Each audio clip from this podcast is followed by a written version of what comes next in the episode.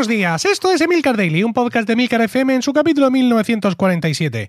Yo soy Emilcar y este es un podcast sobre tecnología en general, Apple en particular, redes sociales, productividad personal y francamente cualquier cosa que me interese. Hoy es lunes 1 de marzo de 2021 y voy a hablar de por qué no hablo de la serie WandaVision de Disney Plus.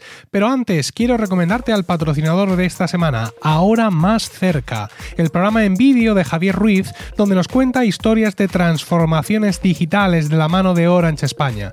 El nuevo episodio habla con Carlos Soto, fundador de una academia que pasó a un modelo 100% virtual, consiguiendo mantener profesores y alumnos y además expandir el número de clases impartidas con las plataformas digitales adecuadas. Echa un vistazo a todos los capítulos en orangecontunegocio.com para encontrar alguna idea o inspiración para implementarla o adaptarla a tu negocio.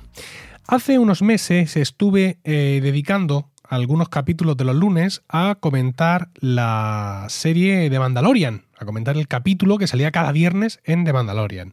Y ahora, con una nueva serie partiendo la pana en Disney Plus, algunos de vosotros me habéis estado preguntando que por qué eh, que por qué no hacer lo mismo, ¿no? Porque aquello fue interesante y a muchos de vosotros os, gustó. En su momento, cuando el tema del Mandalorian, yo pensé que podría aportar algo.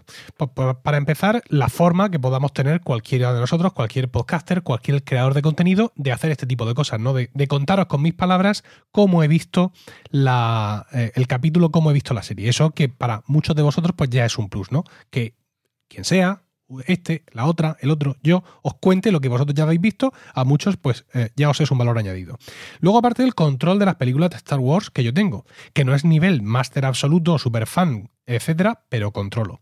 Y luego el control de lo que es el canon completo y la serie de animación.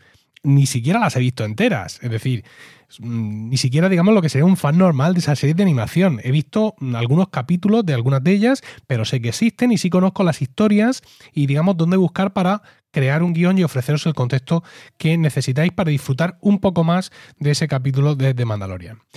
Con el tema de WandaVision, eh, que es el título original de la serie, aquí se llama Bruja Escarlata y Visión, y, Marvel, y los cómics Marvel, pasa algo que es lo mismo, pero no igual, ¿vale? Eh, yo efectivamente he visto todas las películas del universo cinematográfico Marvel, del MCU, y eh, controlo perfectamente todo lo que ocurre. Las he visto incluso varias veces. Ya tampoco es que me las sepa de memoria, pero bien, ahí estoy. Pero claro, yo también he leído cómics. Muchos cómics, de hecho. Muchísimos, si queremos ser concretos. Yo leí muchos cómics en mi adolescencia que eran los momentos, para aquellos que estéis un poco en el rollo, de las Secret Wars, ¿no? De las primeras Secret Wars, eh, el momento de, por ejemplo, la creación de los Vengadores Costa Oeste, una cosa muy simpática. Eh, también, digamos, la creación de los nuevos mutantes, de X-Force, fin, todos esos, todos esos momentos. Y no solo mm, estuve muchísimos años comprando semanalmente los cómics y leyéndolos, sino que además también me preocupé de todo lo anterior. Es decir, me he leído y conozco todas las historias de los personajes principales de Marvel, Vengadores, X-Men, etc. Desde ese momento en el que yo entré a leer hasta sus orígenes. Em, Hubo un momento en el que efectivamente pues yo dejé de leer cómics regularmente, dejé de comprarlos, etcétera, bueno, pues porque también era un coste importante, mi vida iba por otro derrotero y aunque era un contenido que me gustaba, pues ya decidí que no podía ser todo en esta vida y dejé de, leerlos. Pero después de aquello he vuelto de forma esporádica eh, a los cómics. Pues ¿cómo? Pues, pues comprando mm, colecciones ya, digamos, no el cómic regular mensual, sino cuando de vez en cuando pues hacen una reedición y publican pues esta saga o esta historia, la publican en unos tomos. Pues yo he aparecido por ahí y me he comprado algunas de esas historias de Apocalipsis, de los X-Men de no sé quién, en fin, todo ese tipo de historias. Y luego aparte, los, quizá lo sepáis o lo recordéis porque lo he comentado aquí, en muchas ocasiones, ahora mismo por ejemplo, he estado suscrito a Marvel Unlimited, que es esa, esa tarifa plana para leer cómics digitales en inglés que tiene Marvel y que te permite leerlos en su aplicación en el iPad, en el iPhone, en Android supongo y también en la página web. Y usando ese Marvel Unlimited, pues me he puesto al día de muchas más cosas, ¿no? Es decir, aparte de esas grandes historias que ya conocía en papel, pues las he vuelto a releer en inglés, he conocido otras historias y he conocido pues muchas de las cosas que por un motivo o por otro me he perdido durante este tiempo en papel. No significa que esté al tanto de todo y al tanto de la calle, pero sí más o menos. Es decir, cada vez que vuelvo me encuentro con alguna sorpresa y tengo que releer un poco para atrás. No se puede releer todo, evidentemente, porque te vuelves loco y tengo algunos podcasts por grabar, quizá. Pero bueno, más o menos me mantengo, me mantengo al tanto. Em, especialmente en todo lo ocurrido con, con Wanda Maximoff, ¿no? Con este personaje protagonista de esta serie, más conocida en los cómics que no en las películas, y hasta aquí puedo leer, como la Bruja Escarlata. Porque Wanda es una mutante, es un personaje poderoso de narices. Y no es narices lo que pone mi guion. Ya me entendéis. Eh, al principio, además, era tratado de una forma absurda, absurda y condescendiente. Es decir, la definición del poder de Wanda Maximoff, de la bruja escarlata, es que tiene el poder de alterar la probabilidad. Pero todo esto en plan patio del colegio. Es decir, están luchando, ¿no? Imaginaos contra unos malvados, ella es de los Vengadores, y de pronto, pues eh, por la acción de Thor o no, por el Capitán América, por ejemplo, un árbol que cae. Entonces ella altera la probabilidad de que el árbol caiga en una dirección y lo hace caer en la otra dirección para que le caiga encima a otro villano. Y dice el villano mientras le cae el árbol encima, pero ¿cómo es posible si ese árbol tendría que haber caído en el otro sentido? De esto mientras le cae el árbol encima, evidentemente historias guionizadas por Stan Lee y dibujadas por Jack Kirby, los principios de los tiempos.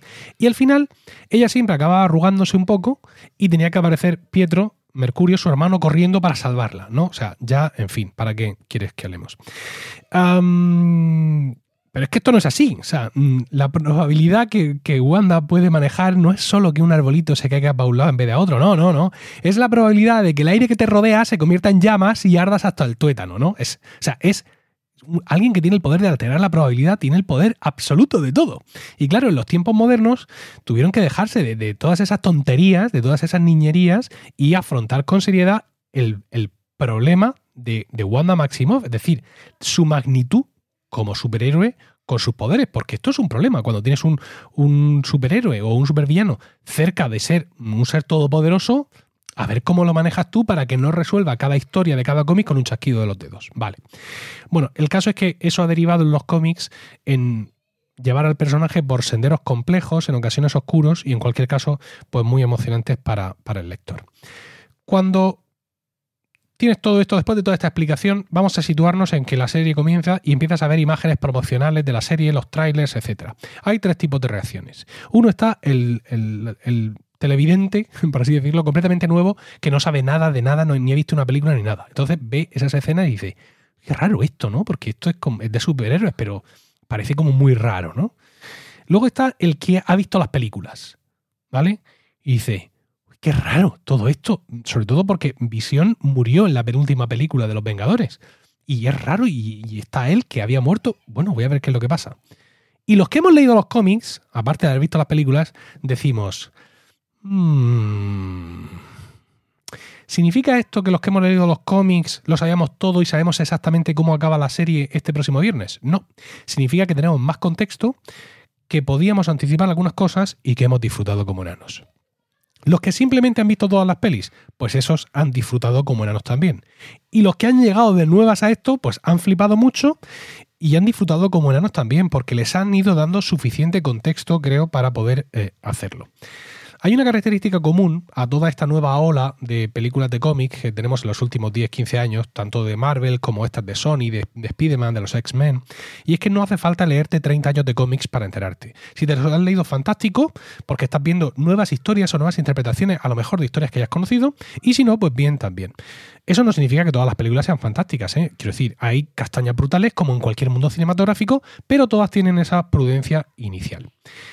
Si yo me hubiera dedicado a hacer capítulos de seguimiento de WandaVision, mi perspectiva como lector de los cómics seguramente iba a contaminar a otro tipo de espectadores, sin además ser capaces de transmitirle realmente toda la magia mm, que yo siento, porque no os habéis leído 30 años de cómics como yo y eso no se puede transmitir en unos pocos minutos.